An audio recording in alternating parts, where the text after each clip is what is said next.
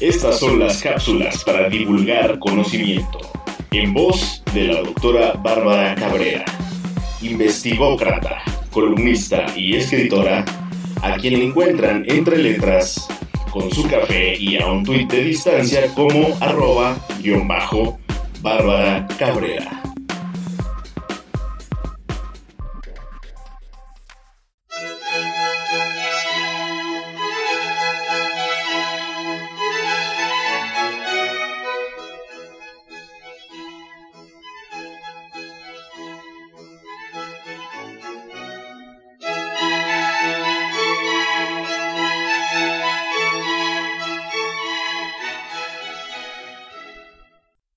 Conocimiento bien encausado cambia tu mundo. No hay nadie en este mundo que no lo necesite o a quien le sobre y pida quitárselo de encima. El conocimiento no pica, no es nocivo y hoy más que nunca requerimos contagiarlo. En pocas palabras, hacerlo viral, así como se hace con los memes.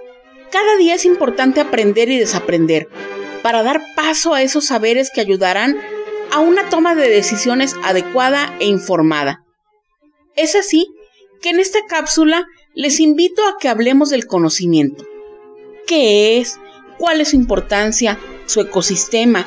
Así como su influencia para provocar un cambio social. ¡Arrancamos! El conocimiento requiere tres ingredientes principales.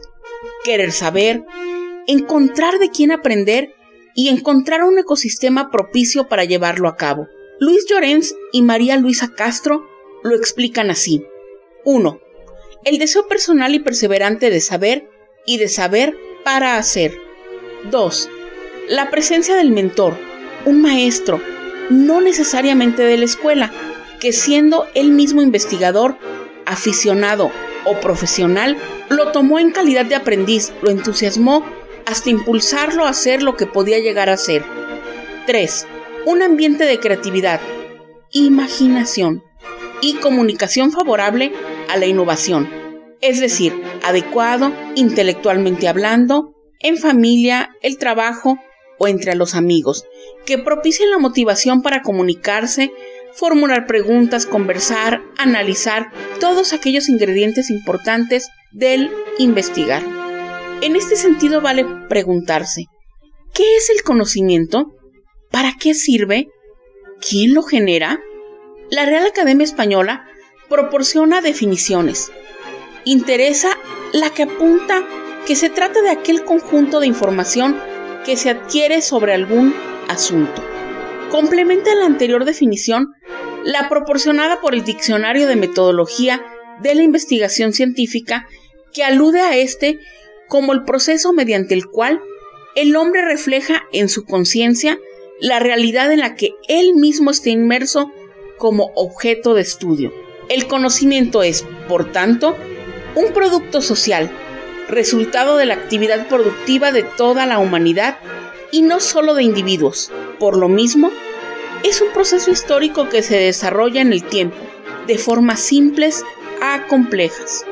En este orden de ideas, para llegar a conocer, existen diversas formas entre las que destacan la prueba-error, el razonamiento lógico y, por tradición y autoridad.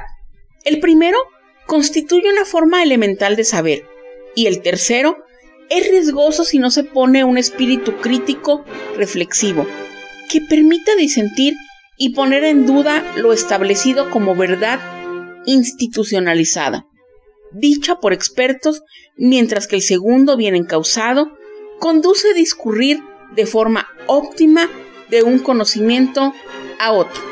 En suma, la obtención, generación y propagación de ese conjunto de informaciones son útiles si se genera la destreza de llegar a ellos y se saben aplicar. Les diré que ello deriva de dos componentes relevantes. Número uno, aprender y practicar el arte de preguntar. Y número dos, reconocer el círculo virtuoso del conocimiento. Por un lado, desarrollar la habilidad de plantear preguntas es consecuencia de aplicar y poner a prueba una serie de procesos cognitivos que se circunscriben a conocer, comprender, aplicar, analizar, sintetizar y evaluar.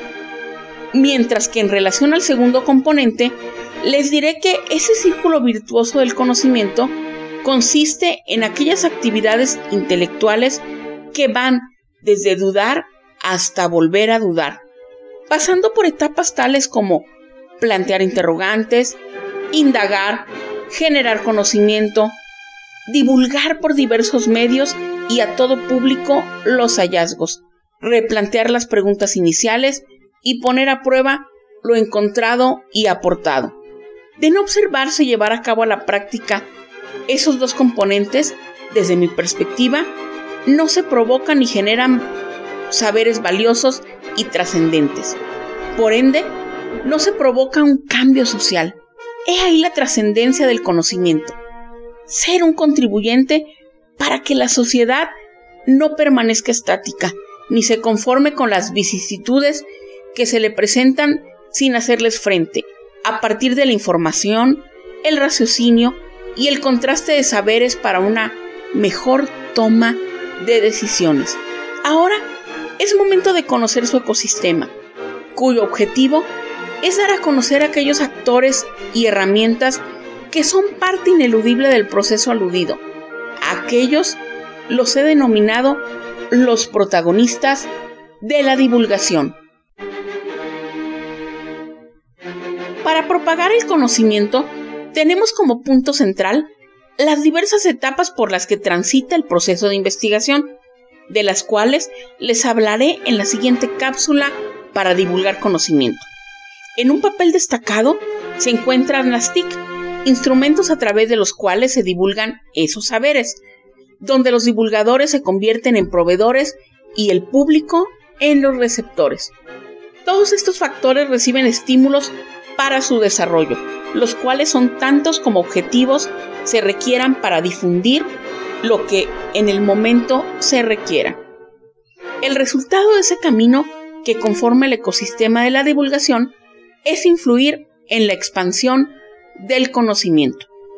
En síntesis, los elementos de ese ecosistema son las TIC, que son la interfase, los divulgadores como proveedores orientados a promover la socialización del conocimiento.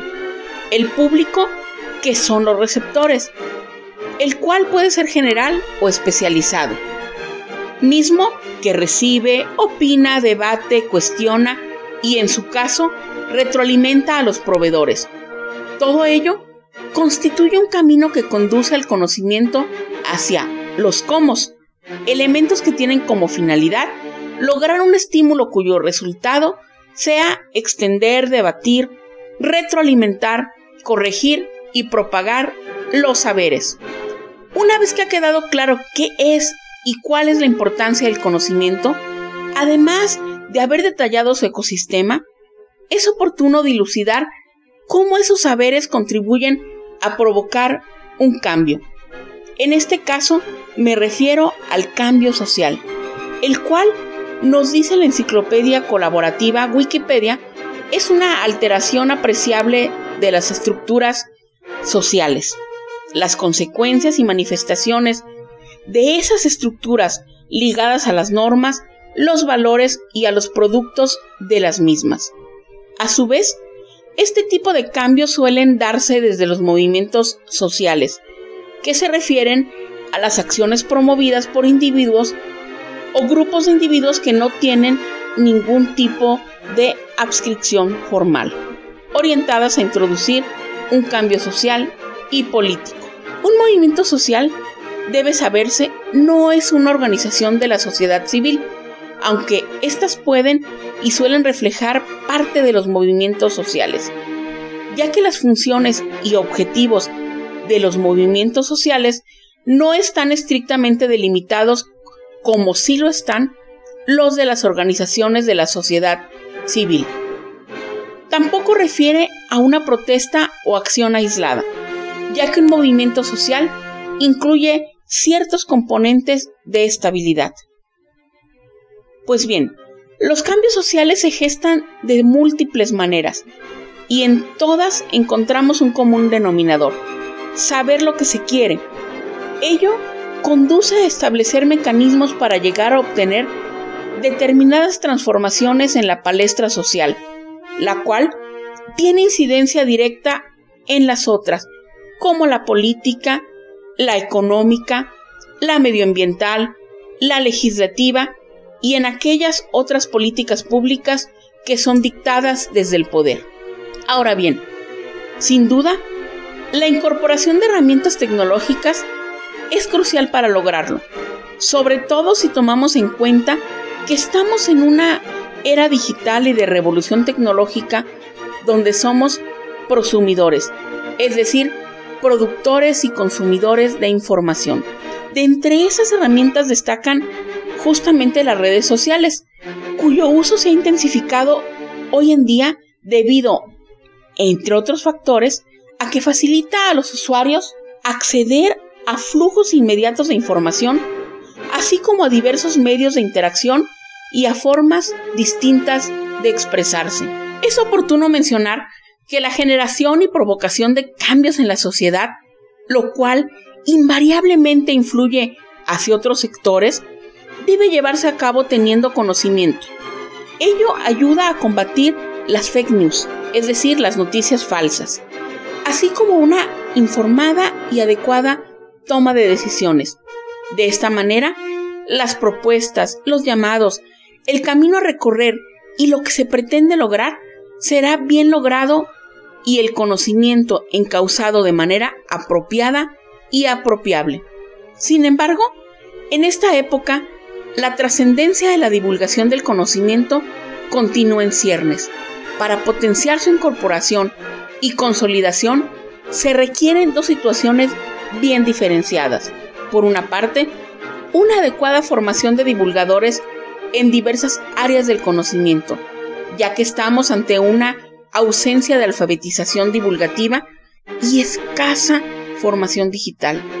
Esto no solo debe llevarse a cabo en las aulas, sino promoverse en toda aquella palestra donde los investigadores tengamos influencia.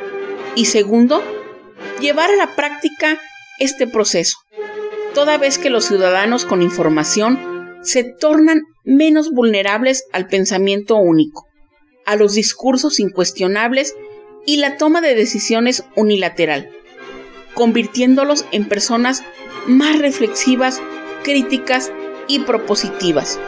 Sin duda, como lo apunté al inicio de esta cápsula, el conocimiento cambia tu mundo y bien utilizado lo transforma. Hagámoslo nuestro, volvámoslo viral. Para profundizar en estas temáticas, los invito a que hagan suyo el libro Derecho y Sociedad, bajo el sello editorial Paideya MX, donde participo como autora junto a grandes plumas. Los invitamos a intercambiar puntos de vista acerca de estos temas con su autora, a quien entre letras con su café y a un tuit de distancia encuentran como arroba guion bajo Bárbara Cabrera. Hasta la próxima cápsula para divulgar conocimiento.